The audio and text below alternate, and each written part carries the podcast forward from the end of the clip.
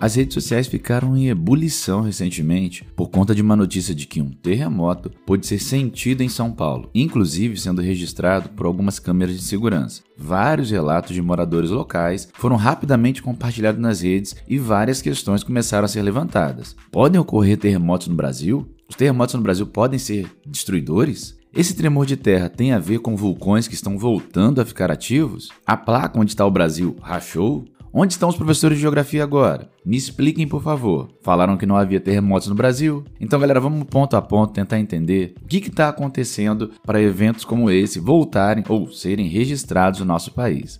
Vamos começar pelo evento que trouxe toda essa ebulição nas redes. O tremor de terra registrado no Vale do Ribeira em 16 de junho de 2023. Esse sismo foi registrado inicialmente por volta de 8 e 20 no horário local. A magnitude do tremor foi de 4 graus na escala Richter, apesar de inicialmente algumas redes de notícias terem informado que se tratava de um tremor de 4.7. Após a revisão pelo Centro de Sismologia da USP, o valor correto ficou em 4 graus. O epicentro está entre as cidades de Miracatu a 25 km de São Paulo, Iguape, a 28 km e Itarari, a 32 km, numa área pouco habitada. O tremor foi sentido levemente até por moradores da cidade de São Paulo, Sorocaba e outras a mais de 100 km de distância do ponto de dissipação. Isso porque tremores de magnitude 4 podem ser sentidos até 100 km ou até um pouco mais do seu ponto de dissipação. Diferentemente do que alguns pensam, galera, tremores de terra dessa magnitude não são raros no Brasil. Em média,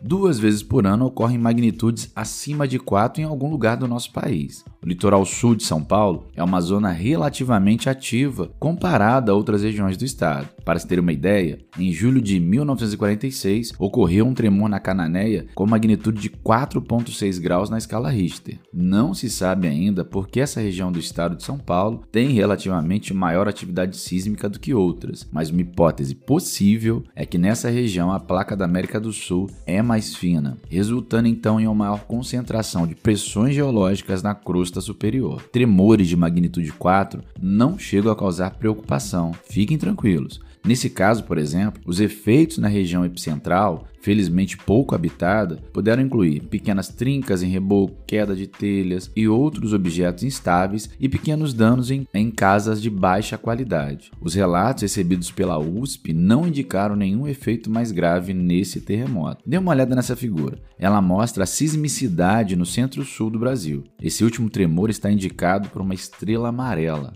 Respondendo, galera, algumas indagações iniciais, esse tremor não tem relação com alguma atividade vulcânica no país. A placa tectônica onde o Brasil está não se rachou. Os tremores de terra no Brasil são mais comuns do que alguns pensam, apesar de predominantemente não serem sentidos pela população. Então fique tranquilos que eventos destruidores, como ocorrido recentemente na Turquia, são extremamente improváveis de acontecerem no Brasil devido às nossas características geológicas. Lembrando que estamos mais ou menos centralizados na placa sul-americana, relativamente distante das zonas de contato entre as placas que estão nos limites da placa onde a gente está localizado. Isso é fundamental para que grandes tremores sejam improváveis no nosso país. Mas conta aí, você também se surpreendeu com esse tremor? Ficou com alguma dúvida do que a gente trouxe aqui? Deixa aí nos comentários que em breve a gente volta falando um pouco mais desse fenômeno importante da natureza. Já vou deixar aqui um convite. No próximo vídeo vamos falar sobre uma dúvida crescente. Será que os animais sentem o terremoto antes dos humanos? Quer descobrir? Então já vai se inscrevendo aí no canal, ative aí o sininho das notificações para não perder esse e outros vídeos importantes da geografia do nosso dia. Obrigado e até a próxima. Fui!